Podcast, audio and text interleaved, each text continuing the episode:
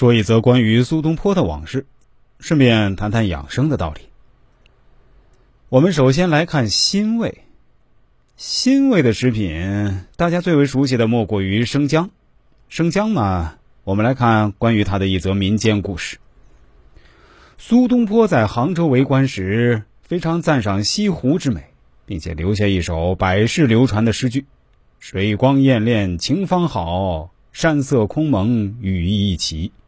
欲把西湖比西子，淡妆浓抹总相宜。”苏东坡还率领民众修起了一条横跨西湖的苏堤，与白居易修的白堤交相辉映，成为西湖一道亮丽的风景线。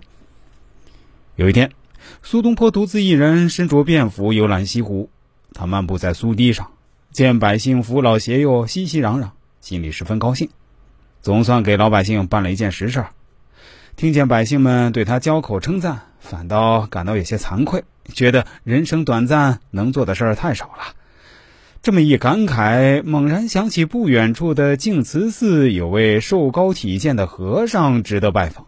放眼望去，那净慈寺掩映在“接天莲叶无穷碧，映日荷花别样红”的湖光山色之中。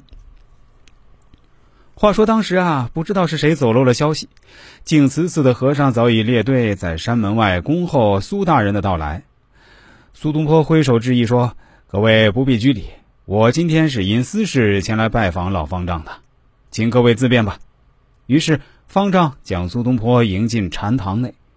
小和尚端来西湖龙井茶，苏东坡一边喝茶一边问方丈：“听说你这里有位瘦高体健的高僧，可得一见否？”方丈命小和尚叫来。只见那位高僧步履矫健，胸挺腰直，面色红润，目光炯炯，看上去不过四十来岁。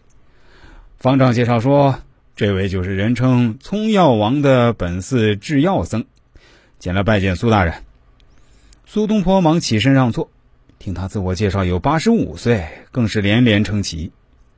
葱药王顿首道：“贫生四十岁时身体肥胖，臃肿不堪，步履艰难，后得一方做成乳饼，连吃四十余载，所以不老。”苏东坡正想探问是什么方，从药王说：“苏大人造福民众，贫僧要将此方献给大人。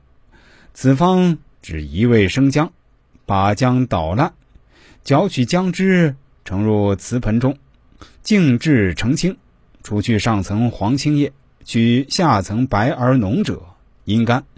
刮取其粉，名为姜乳。一斤老姜约可得一两多姜乳。用此姜乳与三倍面粉拌和，做成饼，蒸熟即成。每日空腹吃一二饼，我连吃一年就身轻体健了。后来遁入空门，我也日吃不断。看来姜如炳将伴我终生。